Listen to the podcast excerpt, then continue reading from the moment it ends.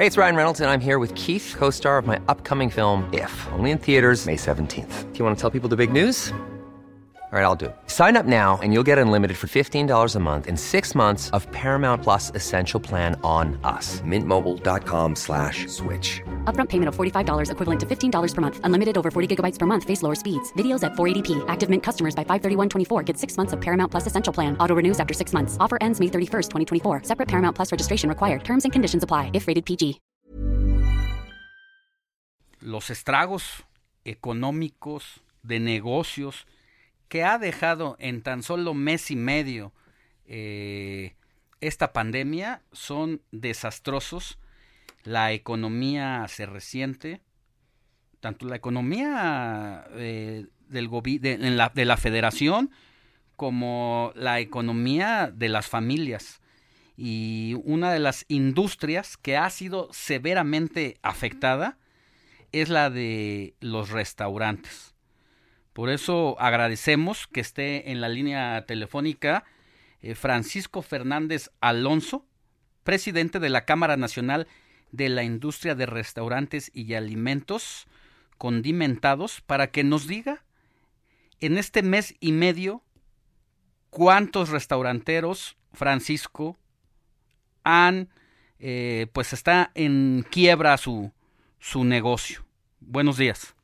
Cómo no, muchas gracias, buenos días y gracias por esta oportunidad de platicar con ustedes. Mira, voy a platicar, eh, esta tragedia comenzó, digamos, después de aquel puente 18 de marzo, más o menos, no creo exactamente el 18 de marzo, pero a partir de esa fecha, con toda esta, toda esta información, las ventas de los restaurantes comenzaron a ir a la baja, de una manera sumamente importante, tremenda. Y para el 23 de marzo empezaron a cerrar ya los restaurantes, 24, 24, 25, porque las ventas se fueron al suelo. Simplemente la gente dejó de, ir a los lugares y este y las ventas pues fueron terribles hasta el suelo. Sí, porque ya había empezado por disposición la jornada nacional de sana distancia.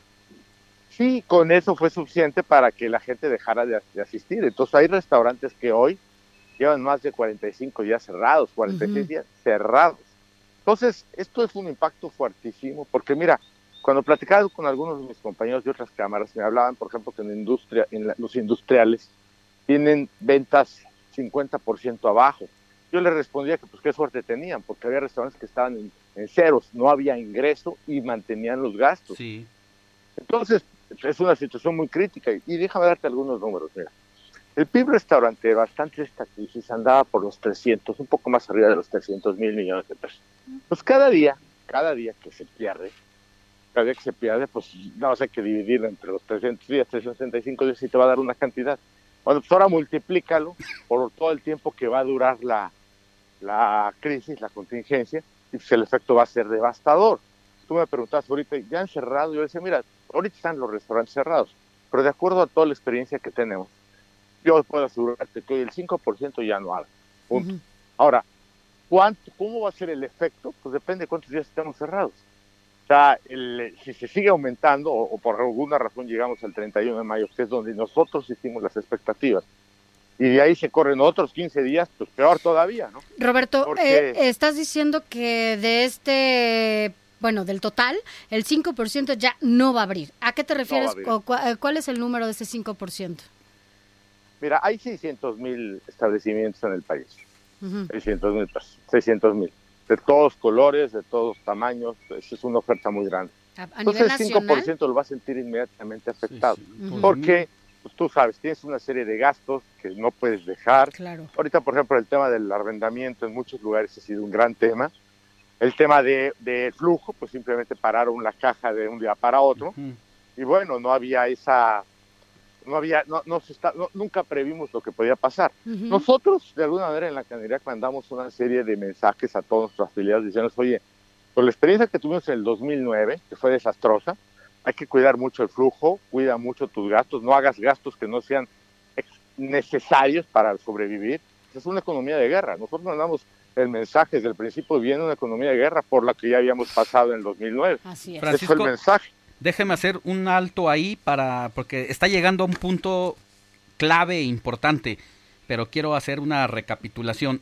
Eh, dice que de los 600 mil negocios, 5% no abrirá, estamos hablando de alrededor de 30 mil negocios que definitivamente se irán a la quiebra completamente. Sí, por supuesto. Buena parte de la sobrevivencia de estos negocios, del resto que, que rasguñando llegue a intentar reactivarse, ha sido también en gran parte por la negociación que estén haciendo con quienes les rentan un local.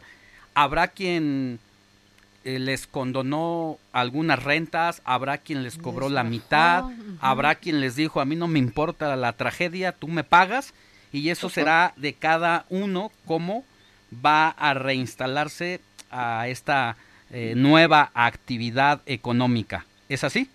Así es, así es. Y si me permites, mira, la mayoría de los arrendadores han entendido muy bien la dinámica, han entendido muy bien la dinámica porque todos de alguna manera, digo en general, por supuesto hay quien de plano no sé de nada, pero todos en general han entendido que estamos viviendo una etapa sumamente compleja, inédita, nunca la habíamos vivido.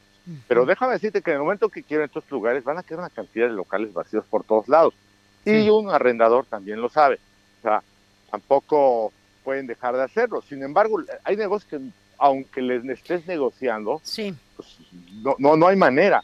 Mira, de hecho, este ha sido nuestro reclamo, ha sido mi reclamo al gobierno. Decirle, oye, eh, necesito que me des oxígeno, dame chance para pagar los impuestos después, dame seis meses, dame que ya, espacio. Ya no, no han cedido, ¿no? No, no se ha logrado esta, esta posibilidad. eh, Roberto, quiero solamente porque, bueno, esto involucra una cantidad importante de desempleo. Solamente, Francisco, perdón, eh, solamente dime algo. ¿Cuál es el número que tienen estimado de empleos en esta, en esta industria?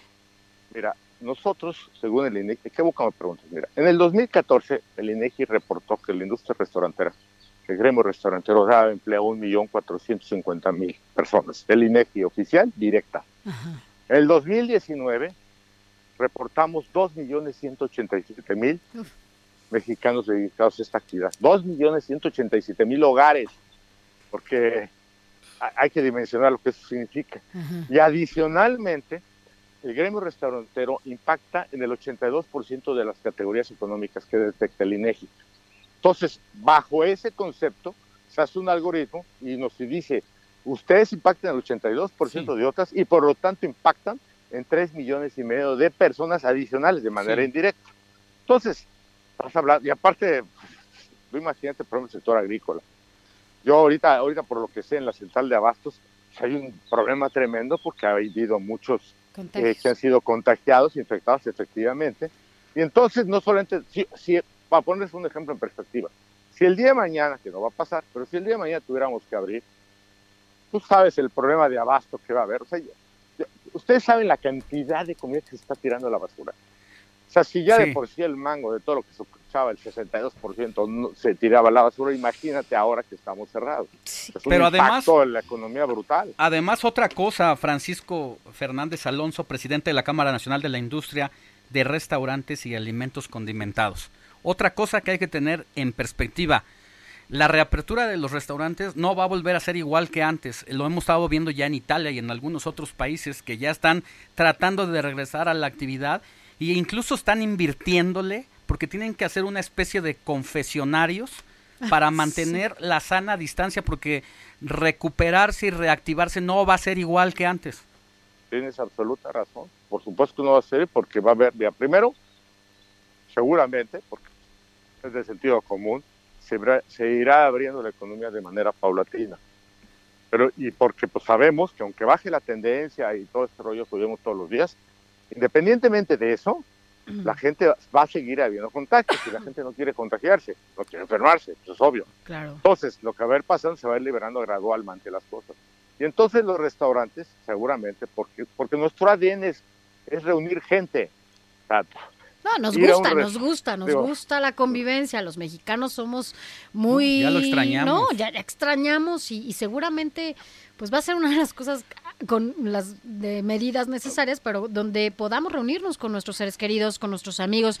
Pero esto que tú nos dices es importante, porque además lo que sí hace falta es que el gobierno los escuche, que el gobierno atienda a estas demandas, porque no solamente es un capricho empresarial, esto es un tema de empleo. Efectivamente, aparte, mira, déjame decirte, acaban de comentar lo que estaba pasando en Europa y concretamente en Alemania, ¿no? Ustedes seguramente ya sabrán que en Alemania se bajó el IVA. Pero este gremio necesita que lo ayudemos porque si no, no va a salir. Entonces hay una reducción en el IVA. Hay un, hay un sentido de, de urgencia, yo te diría que hay un conocimiento. Porque mira, ustedes seguramente escuchan todo el tiempo de no vamos a ayudar a los empresarios y todo esto, los grandes empresarios y los ricos y todo, todo eso que, De dividir, de dividir. Que divide, exactamente, que divide. Y yo les digo, oigan, yo no sé qué están hablando, pero el gremio restaurantero, el 98% son mi pymes. Sí, sí, sí. Son, chiquitos, o sea, no. Y, lo están tratando como una transnacional evasora de impuestos, pero pues sí, por pues quiero llegar al punto porque nos come el, tiempo. y esto es clave. Eh, tenemos un minutito y medio para que nos ayude Francisco a resumir lo que significó el tema del cierre de los negocios en la influenza durante el 2009. ¿Cuántos años les llevó recuperarse? para entender el escenario al que se están enfrentando ustedes y bueno, pues eh, las tres y medio millones de personas que dependen de esta industria. Efectivamente, mira, en el 2009 perdimos el 9% del PIB restaurantero. Nos tardamos 10 años en recuperarnos. O sea, apenas se iban recuperando. Efectivamente, estamos recuperando y obviamente pues ahí vamos para atrás, ¿no? Y, y el impacto pues va a ser brutal y regresar va a ser complejo. ¿Cuál estiman que sea ahora el impacto si en ese momento fue el 9? Pues mira, lo que pasa es que como todavía no acaba la contingencia, todo dependerá de cuándo acabe. Si acaba, si, por alguna razón nos extendemos otros 15 días, pues peor todavía. Pero tiene un estimado sí mayor al de la influenza. Sí, muchísimo mayor. Al doble, fácil, tranquilamente, claro. Sí, sí, no hay referencia. sí.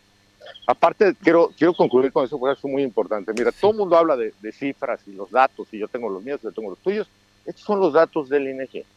Esos son los datos de la propia. Nosotros hicimos un estudio con el, con el CIDE, y el CIDE nos dijo: pues, sí, digo, es un escenario trágico, a nadie le gusta, nadie quiere escuchar estos números, pero es la verdad, yo tengo, que, yo tengo como obligación decirles: oigan, este gremio no aguanta, este gremio no es el de ricos, no es, es un gremio. Y luego, como tú acabas de decir, implementa medidas de protección, tú sabes el costo, por ejemplo, dividir un restaurante a la mitad. Sí, no, no, Bueno, pues, pues, ya mátalo. Sí, es el tiro de gracia y, pues y lo que se dijo esta semana de que cada quien asuma su, su, quiebra de negocio y quedarse sin empleados, pues es definitivamente le están poniendo la pistola en la cabeza. Mira, por un lado ya sabemos a lo que le tiramos, ya creo que ya todo el mundo ya le entendió que que por ahí no viene, y bueno, pues cambiará la manera, será otro mundo a través, sea antes y después del coronavirus o antes de esta tragedia, y bueno, así será de ahora en adelante. Francisco Fernández Alonso, presidente de la Cámara Nacional de la Industria de Restaurantes y Alimentos Condimentados. Agradecemos que haya estado con nosotros. Even when we're on a budget, we still deserve nice things. Quince is a place to scoop up stunning high-end goods for 50 to 80% less than similar brands. They have buttery soft cashmere sweaters starting at $50, luxurious Italian leather bags, and so much more. Plus, Quince only works with factories that use safe, ethical, and responsible manufacturing. Get the high-end goods you'll love without the high price tag with Quince. Go to quince.com/style for free shipping and 365-day returns.